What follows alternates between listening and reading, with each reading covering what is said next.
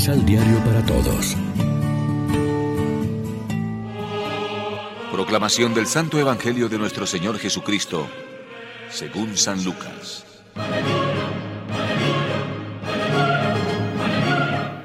La suegra de Simón tenía mucha fiebre y le rogaron por ella.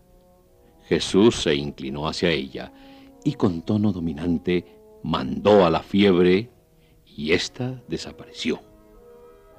Al instante se levantó y se puso a atenderlos. Al ponerse el sol, todos los que tenían enfermos de diversos males se los traían. Él les imponía la mano a cada uno y los sanaba. También hizo salir demonios de varias personas. Estos gritaban, Tú eres el Hijo de Dios. Pero él, en tono amenazador, les impedía hablar porque sabían que él era el Cristo.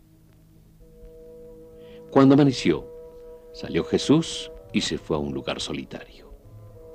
La gente se puso a buscarlo y llegaron hasta el lugar donde estaba. Le insistían para que no se fuera de su pueblo. Pero él les dijo, Debo anunciar también a las otras ciudades la buena nueva del reino de Dios, porque para eso fui enviado. e iba predicando en las sinagogas de Judea. Lección Divina.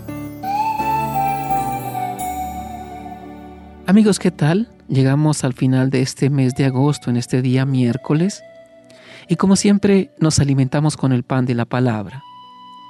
Hacer milagros no fue algo exclusivo de Jesús, si bien Él lo realizó con potestad propia y no vicaria porque era el Hijo de Dios. Pero también los apóstoles hicieron prodigios en las misiones que el Maestro les confió. Y después de Pentecostés, según leemos en el libro de los Hechos de los Apóstoles, en especial los milagros de San Pedro y San Pablo. Asimismo, el Antiguo Testamento conoció los milagros de los profetas Elías y Eliseo. ¿Cómo interpretar los milagros de Jesús? Desde la perspectiva liberadora del reino de Dios. Al, al realizar sus milagros, Cristo no se propuso hacer alarde de su categoría divina, algo a lo que más bien se opone ya en las tentaciones del desierto y en numerosas ocasiones en que se niega a capitalizar el éxito de la popularidad que tales portentos le granjeaban. Por eso hemos de rectificar interpretaciones que hoy resultan anticuadas. Así, por ejemplo, ver los milagros sobre todo como prueba apologética de la divinidad de Cristo o como simple muestra piadosa de su bondad y compasión. Los milagros de Jesús deben enfocarse desde la perspectiva en que Él mismo lo hizo en repetidas ocasiones, lo mismo en la sinagoga de Nazaret que en su respuesta al Bautista, es decir, desde la liberación integral que el reino de Dios inaugurado por Jesús y presente en su persona trae para el hombre a quien Dios ama. Según la definición escolástica, el milagro es un hecho contra o sobre la naturaleza, como quien viola una ley natural.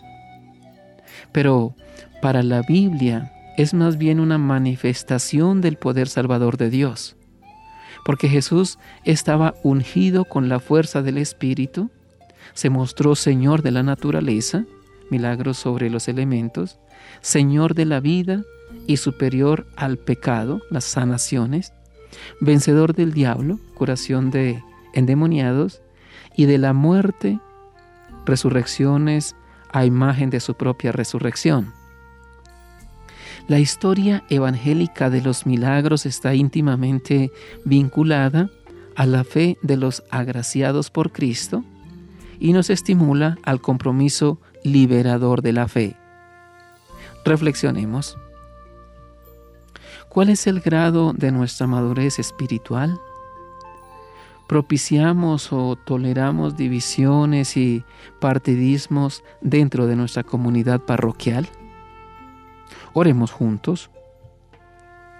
Señor, hacemos nuestros los gozos y esperanzas, tristezas y angustias de los hombres de nuestro tiempo, especialmente de los pobres y de cuantos sufren. Acógenos a todos en la fiesta de tu reino. Amén. María, Reina de los Apóstoles, ruega por nosotros.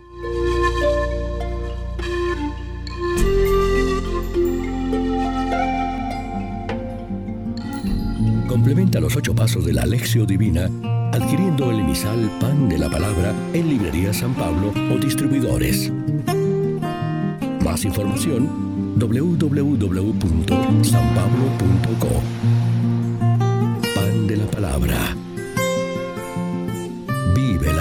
Pan